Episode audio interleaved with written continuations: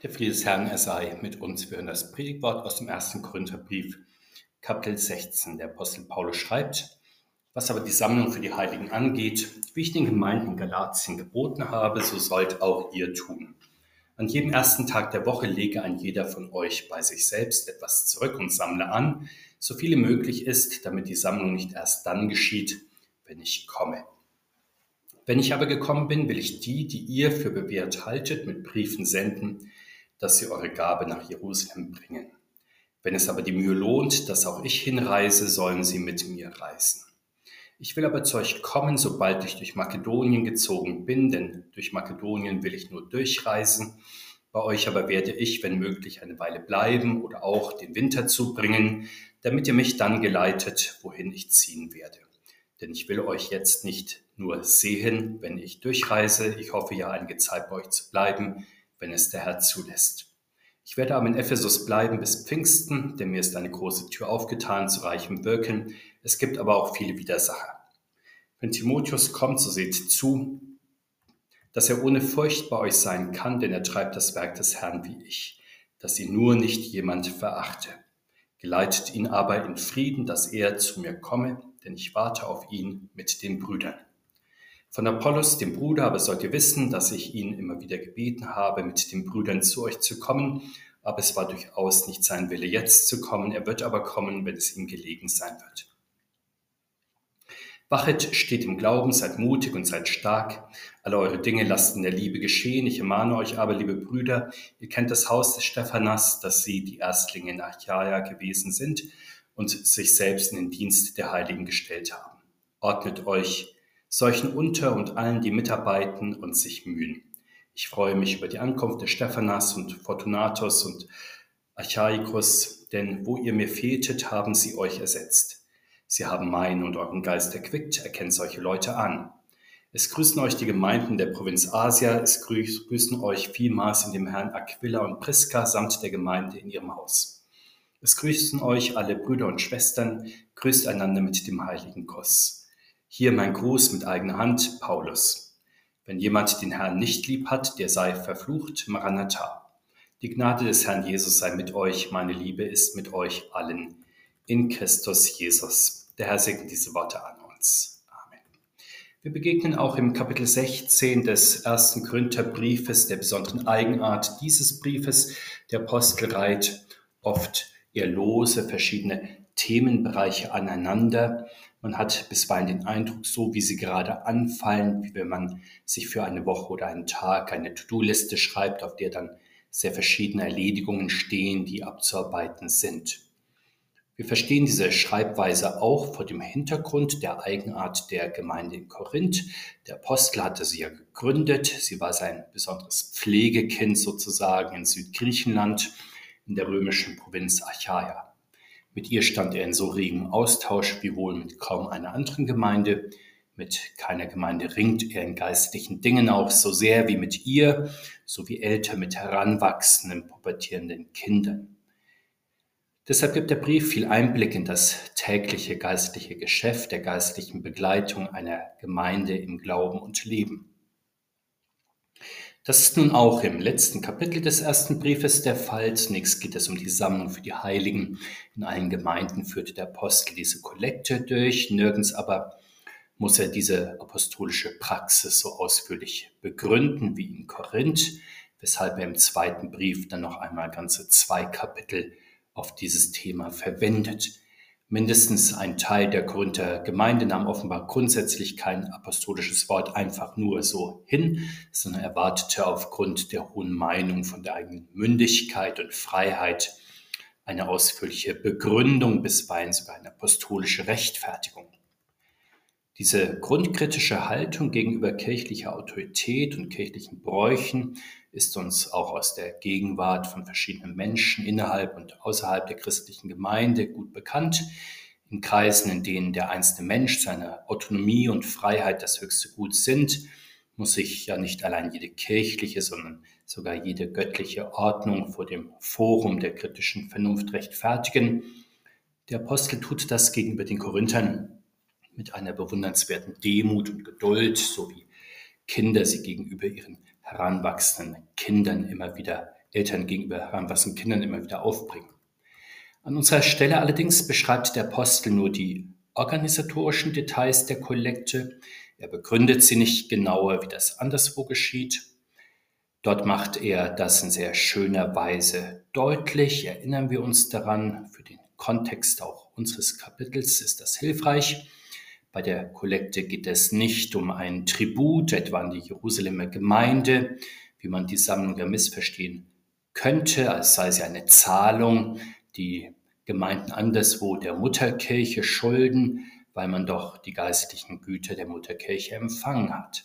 Solche Tributsysteme sind ja nicht allein aus dem weltlichen Bereich gut bekannt, wenn vom Römischen Reich bis hin zur EU oder zur NATO selbstverständlich Zahlungen von den Bundesgenossen erwartet werden für die Leistungen, die der jeweilige Bund ihnen zur Verfügung stellt.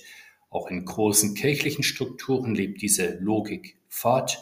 Denken wir an den Obolus, den die römische Kirche von den National- und Ortskirchen verlangt und noch verlangt, oder an die Überweisung der Landeskirchen etwa an die EKD in Deutschland sowie die Konferenz europäischer Kirchen sowie den Ökumenischen Rat der Kirchen oder der lutherischen Kirchen an die VLKD sowie den Lutherischen Weltbund oder der reformierten Kirchen an den reformierten Weltbund oder der Freikirchen an ihre jeweiligen Kirchenkonferenzen.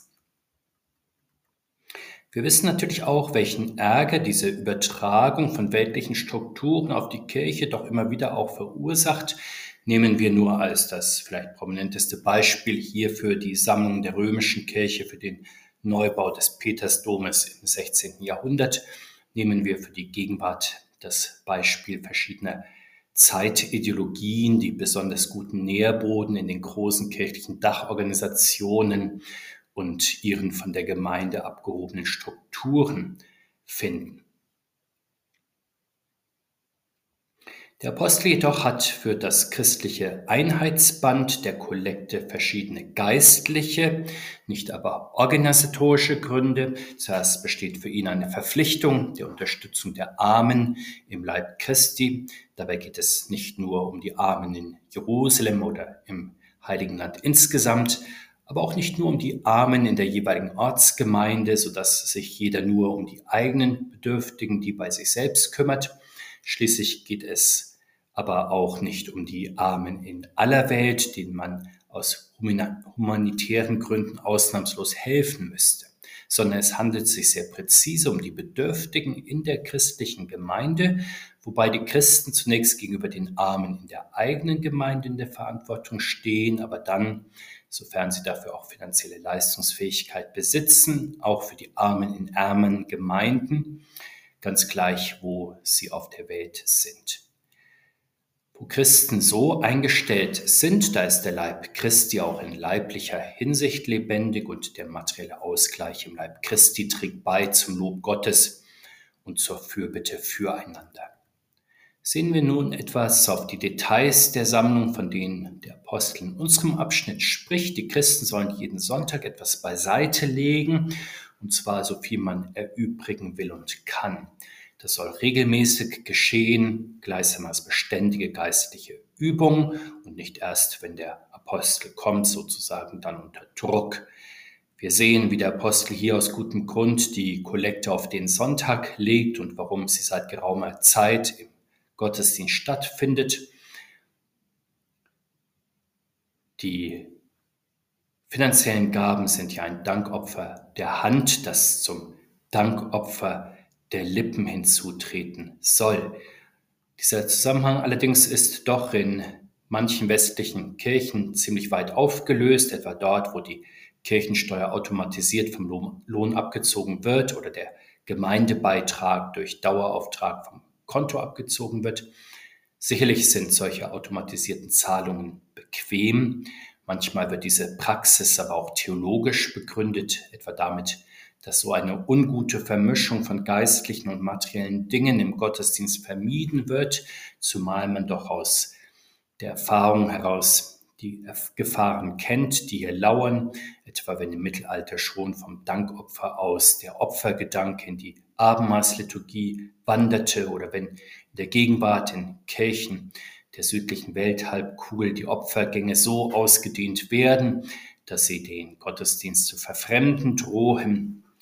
Aber auch wenn in manchen westlichen Gottesdiensten sowohl in der Predigt als auch in der Liturgie die Gemeinde immer zu ermahnt wird, finanzielle Opfer zu bringen, etwa für ein Mehr an sozialer Gerechtigkeit oder ökologischer Gerechtigkeit in der Welt oder anderes mehr.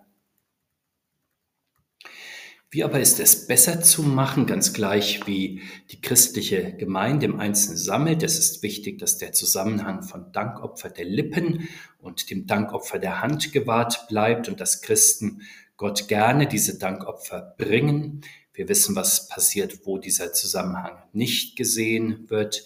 Da treten Menschen aus der Kirche aus, um sich dieses Geld zu sparen Häufiger wird dieser Schritt dann damit begründet, dass die Kirche doch mehr als genug Geld habe. Man sieht aber nicht, dass man sich dadurch doch der Undankbarkeit für Gottes gute Gaben sowie auch des Geizes schuldig macht gegenüber den Ärmeren. Der Apostel will, dass die Sammlung in den Gemeinden stattfindet und er will die Sammlung dann durch verlässliche Geldboten nach Jerusalem bringen lassen. Geldboten, die er mit Empfehlungsschreiben ausstattet. Auf diese Weise wird sichergestellt, dass das Geld auch an die richtige Adresse ankommt und für den beabsichtigten Zweck eingesetzt wird.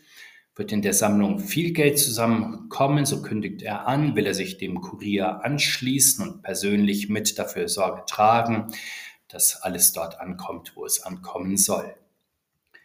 Wir wissen, dass es sich am Ende durchaus lohnte und der Apostel den Zug nach Jerusalem anführte.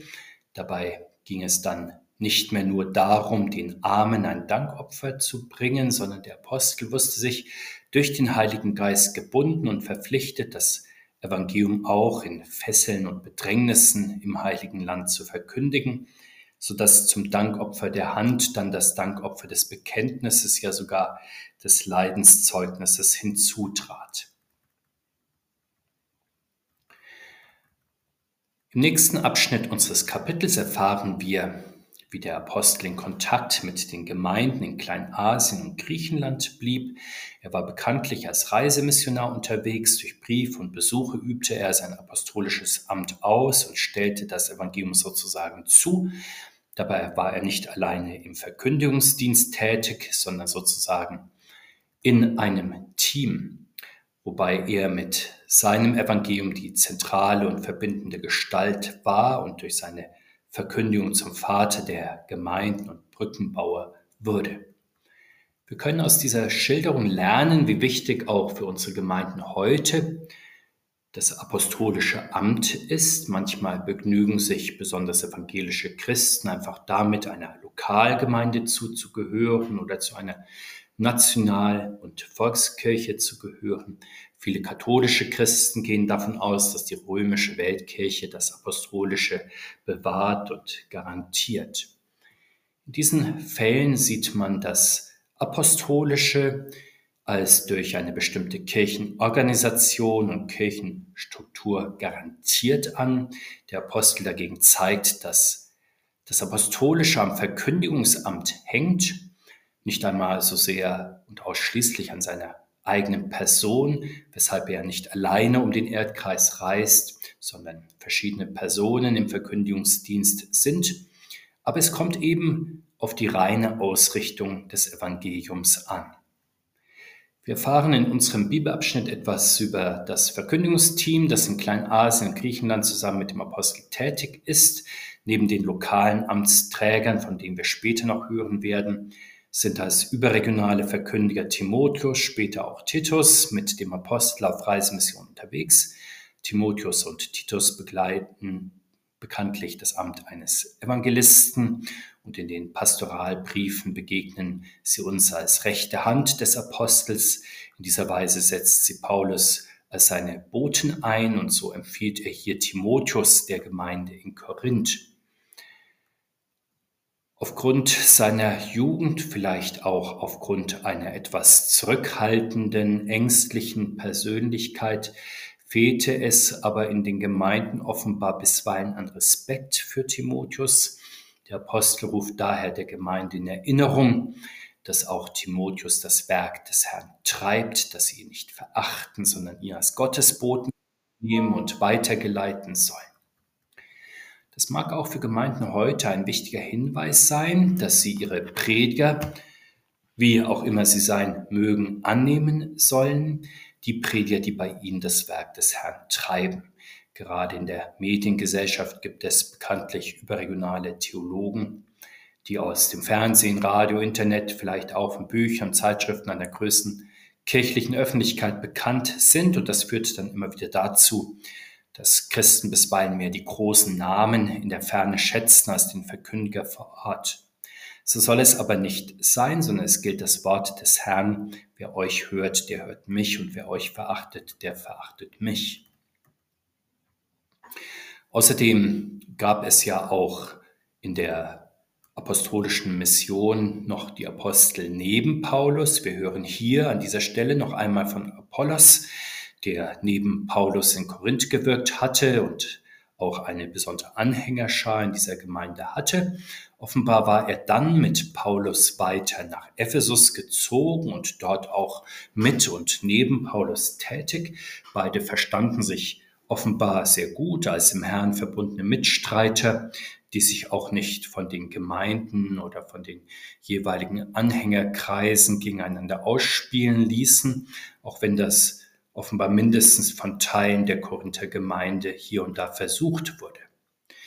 Allerdings Unterschiede zwischen beiden Personen bestanden natürlich sehr wohl. Paulus hatte Apollos auch mehrfach gebeten, mit den anderen Brüdern wieder einmal nach Korinth zu gehen und das Verkündigungswerk dort voranzutreiben oder auch ein Stück weit fortzusetzen oder zur Klärung beizutragen. Doch offenbar war das nicht der Wille des Herrn, sodass unklar war, wann Apollos wieder einmal würde kommen können. Daran wird deutlich, dass es nach der Auffassung des Apostels zunächst in der Hand des Herrn selbst liegt, wie und wo sein Werk vorangeht. Auch heute haben Gemeinden ja oft sehr konkrete Vorstellungen davon, wie ihr Prediger sein soll und wie nicht, was er tun und was er lassen kann und soll. Sie haben bisweilen auch sehr genaue Erwartungen, wie sich ihre Gemeinde entwickeln soll. Ähnliches gilt auch bisweilen für ganze Landeskirchen. Beim Apostel erfahren wir, dass es jenseits der Wünsche und Erwartungen von Menschen aber maßgeblich darauf ankommt, was der Herr der Kirche selbst an einem bestimmten Ort, in einer bestimmten Gemeinde bauen und verwirklichen will und welche Menschen er dazu verwenden möchte. Und er tut das verlässlich auf seine Weise, trotz mancher Grenzen der Prediger und auch der Gemeinde. Und so bekommen wir in unserem Abschnitt nicht allein einen Einblick, wie der Apostel über zwei Kontinente über zwei Länder hinweg das Evangelium verkündigt hat, sondern dass er dabei auch mit tiefwurzelnden Eifersüchteleien zwischen Regionen und Gemeinden umgehen musste. Deshalb versichert der Apostel hier ja den Korinthern, dass er durch Makedonien nur hindurch reist, aber bei ihnen dann eine Weile bleiben möchte und vielleicht sogar überwintern möchte. Und so spiegelt sich in diesen Zeilen der alte, die alte Konkurrenz zwischen Nord- und Südgriechenland der Apostel musste auf gewachsene Besonderheiten und Empfindlichkeiten auch dieser Art durchaus Rücksicht nehmen und er tat es. Hinzu kamen ja die uralten Animositäten zwischen Griechenland und Kleinasien, weshalb der Apostel an unserer Stelle erklärt, warum er bis Pfingsten, also eine lange Zeit in Ephesus sein und bleiben muss. Er wirkt aber um Verständnis bei den Griechen für seinen wichtigen und schwierigen Dienst in Kleinasien. Wir sehen an diesem Punkt aber zugleich auch das Wunder des Evangeliums, wie es über Länder und Kulturgrenzen hinausgeht und getrennte Regionen und Menschen miteinander in einem gemeinsamen Ziel verbindet. So kann der Apostel die Gemeinden in Griechenland offenbar durchaus für seine Mission im westlichen Kleinasien interessieren, wenn er freudig feststellt, dass ihm dort eine große Tür zu reichem Wirken aufgetan ist, aber zugleich auch von vielen Widersachern zu berichten weiß. Der Apostel spricht hier von dem grundlegenden geistlichen Vorgang in einer Gemeinde, wenn in ihr das Wort Gottes verkündigt wird, dann wird durch den Heiligen Geist die Tür zum Reich Gottes geöffnet, die Tür, die Jesus Christus selbst in Person ist. Und dann gibt es Menschen, die sich vom Herrn rufen lassen, die im Glauben durch diese geöffnete Türe hindurch gehen, während andere diesen weiterreichenden Schritt verweigern.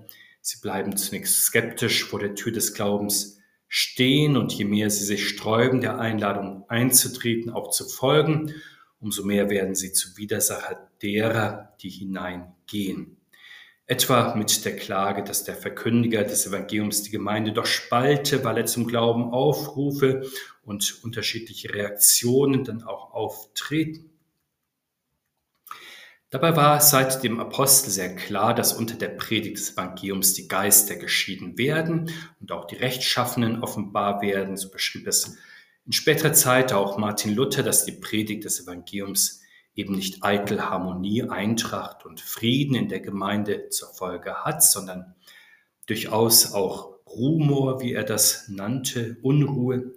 Und die Reformationsgeschichte belegt das ja auch zu Genüge so kann es auch heute nicht das Ziel der christlichen Verkündigung sein, durch harmlose Reden möglichst keinen Anstoß bei niemand zu erregen oder durch zeitgeistige Reden die gesellschaftliche Mehrheitsmeinung zu reproduzieren und sich sozusagen an die Meinungsführer der Zeit anzupassen, der Hoffnung, dass dadurch möglichst wenig Widerspruch geerntet wird. Vielmehr hat die christliche Verkündigung zur Zeit oder auch zur Unzeit einfach nur schlicht und einfach das Wort Gottes zu sagen, ganz gleich wie das im Einzelnen dann aufgenommen wird. Sie tut dann ganz einfach das, wozu sie vom Herrn bestimmt ist, nämlich der Herde von Jesus Christus die Worte des guten Hirten zu sagen, damit seine Herde ihm auch folgt. Der Apostel hatte mit dem Hinweis auf die offene Tür für das Evangelium sowie mit dem Hinweis auf die Widersacher den Knackpunkt des christlichen Glaubens beschrieben. Christen stehen also in der geöffneten Tür im Opportunitätsfenster des Glaubens, wohlwissen, dass die Türe sich aber rasch auch wieder schließen kann und das Chancenfenster dann schnell zuschlägt. Deshalb kreisen sie nicht in erster Linie um sich selbst wie die Kinder der Welt, sie richten sich vielmehr aus auf den kommenden und gegenwärtigen Herrn. Das macht der Apostel im letzten Abschnitt des Kapitels in wenigen Worten noch deutlich. Er ermahnt zunächst zu wachen, im Glauben zu stehen, mutig und stark zu sein. In der Welt meint Wachheit oftmals Aufklärung aus selbstverschuldter Unmündigkeit, bisweilen auch konstante Alarmbereitschaft angesichts etwa globaler Gefahren oder auch nur ständiges Standby derer, die möglichst immer zu erreichbar, online und aktiv sein möchten. Entsprechend bekommt dann eine Füllung, was es für solchermaßen wache Personen heißt, standhaft, mutig und stark zu sein, etwa mutig einzutreten für große Menschheitsziele wie Bildung, Klimaschutz, Gerechtigkeit, persönliche Freiheit, Selbstoptimierung, Autarkie und anderes Wachheit, Festigkeit, Mut, Stärke des christlichen Glaubens hingegen kommen aus dem Blick auf den Herrn und sein Wort. Aus ihm quellen sie hervor und fließen dann über in der christlichen Liebe. Damit ist die Liebe des Herrn gemeint, in der alle Dinge geschehen sollen. Die Liebe des Herrn will verlorene Menschen retten. Sie will den Mitmenschen nicht nur Mitmenschlichkeit oder Solidarität oder praktische Hilfestellung zukommen lassen, sondern sie auf den Heiland hinweisen und Menschen helfen, dass sie durch den Herrn der Gewalt der Verderbensmächte entzogen werden und immer tiefer in der Liebe des Herrn wurzeln. Das ist die christliche Diakonie, die aus der Verkündigung des Wortes Gottes hervorgeht. Sie findet in der Gemeinschaft der Heiligen, der christlichen Gemeinde statt und vorbildliche Personen in der christlichen Gemeinde gehen voran im Glauben und in der christlichen Liebe, wie wir sie eben beschrieben haben. Paulus verweist nun die Korinther auf einen der ihren, auf Stephanas und die ganze christliche Gemeinde in seinem Haus. Stephanas und sein Haus waren als erste in Südgriechenland zum christlichen Glauben gekommen und getauft worden, sogar von Paulus persönlich. Er hatte sich dann in den Dienst der heiligen Korinth gestellt, vermutlich als ältester der Gemeinde, vielleicht auch als der, der der gesamten Gemeinde auch sein Haus als Versammlungsort zur Verfügung stellte. Und der Apostel fordert nun die Korinther Gemeinde auf, sich ihm und allen anderen, die in der Gemeinde mitarbeiten und sich in ihr Mühen unterzuordnen. Wenn sie sogar ihn im Geist erquicken und dann auch den Geist vieler Christen in Korinth, wenn sie mit aktuellen Nachrichten des Apostels und auch Briefen von ihm zurückkommen. Durch den Austausch mit dem Apostel und durch ihre Berichte sorgen sie dann dafür, dass das verbindende Band des Wortes Gottes, von dem eine christliche Gemeinde lebt, auch bestehen bleibt. Der Apostel selbst ist ja das beste Beispiel einer Verbindungs- und Integrationsfigur, die sehr unterschiedliche Christen vereint und von der Kirche Jesu Christi aus Juden und Heiden zeugt. So grüßt er die Korinther von den Gemeinden im westlichen Kleinasien, dann in besonderer Weise vom Apostel Aquila und seiner Frau Priscilla, die offenbar die Gemeinde in Korinth mit aufgebaut hatten und nun Ähnliches in der Gemeinde in Ephesus taten und dort eine Hausgemeinde hatten aber er grüßt auch von allen anderen Geschwistern in Kleinasien ohne Unterschied. Wir sehen hier sehr schön die Kirche Jesu Christi, die, die über Länder und Kontinente hinweg reicht. Diesen Gruß nun, der so viel ist wie ein Gnaden- und Friedensgruß im Herrn, soll die Gemeinde einander dann auch weitergeben, wenn sie sich im Gottesdienst grüßen mit dem geschwisterlichen Zeichen des heiligen Kusses, bevor das heilige Mahl gefeiert wird, indem sie dann alle im Herrn vereinigt sind, alle, die den Herrn lieben. Die Westkirchen haben den Brauch des heiligen Kusses bekanntlich in Form des Friedensgrußes in ihre Abendmahlsliturgie mit aufgenommen. Was aber ist, wenn jemand in der Gemeinde den Herrn nicht lieb hat? Die Frage liegt ja nahe, denn der Apostel hatte schon festgestellt, dass es in der Gemeinde auch Widersacher gibt. Die Antwort lautet, so ein Mensch sagt der Apostel, ist verflucht, über ihn spricht er das Anathema, das ist quasi richterlicher Bannspruch, das ist nicht ein Fluch im Affekt, sondern ein Bann, der autoritativ das Fehlen einer gemeinsamen Glaubensgrundlage in einem oder mehreren wichtigen Glaubensartikeln feststellt. Und das hat dann den Bruch der Kirchengemeinschaft zur Folge, denn wer nicht eins ist im Glauben an den Herrn, kann logischerweise auch nicht im Herrenmahl, im Liebesmahl im Herrn vereint sein. Man kann nicht das Mahl des Herrn zusammen feiern, wenn man nicht zuvor redlich im Glauben und im Bekennen eins geworden ist. Ansonsten würde man sich dieses Mahl zum Gericht essen und trinken. Davor hat der Apostel ja bereits in Kapitel 11 gewarnt. Und davor muss die Gemeinde einen Menschen auch mit Rücksicht auf seine Seele bewahren und ihm damit die Möglichkeit zur Umkehr geben. Genau dies geschieht im Bann. Denn im Heiligen Mahl steht ja der Mensch in besonderer Weise vor dem gekommenen und gegenwärtigen Herrn und auch im Licht des jüngsten Gerichtes. Deshalb ruft die Gemeinde in der Abendmahlsliturgie Maranatha, komm Herr Jesus, oder Geheimnis des Glaubens, dein Tod, o Herr, verkünden wir und deine Auferstehung preisen wir bis du kommst in Herrlichkeit. Und aus diesem Grund stimmen viele christliche Kirchen im apostolischen Grundsatz überein, dass Kirchengemeinschaft am Tisch des Herrn die Übereinstimmung im Glauben und in der Lehre zur Voraussetzung hat. Wo dies der Fall ist, da bestimmt die Gnade des Herrn eine Gemeinde. Diese wird nach apostolischem Vorbild im Mahl, in den Spendeformeln und nach dem Mahl in der Danksagung der Gemeinde zugesagt. Wir sehen, wie treu die Kirche allein im liturgischen Ablauf des Heiligen Mahles weitergibt, was sie vom Apostel empfangen hat, der das seinerseits vom Herrn geschenkt bekommen hat. Auch diese Treue ist ein wichtiger Teil der Liebe, die Christen zum Herrn haben. Der Herr bewahre uns in seinem Frieden heute und alle Tage und in Ewigkeit. Amen.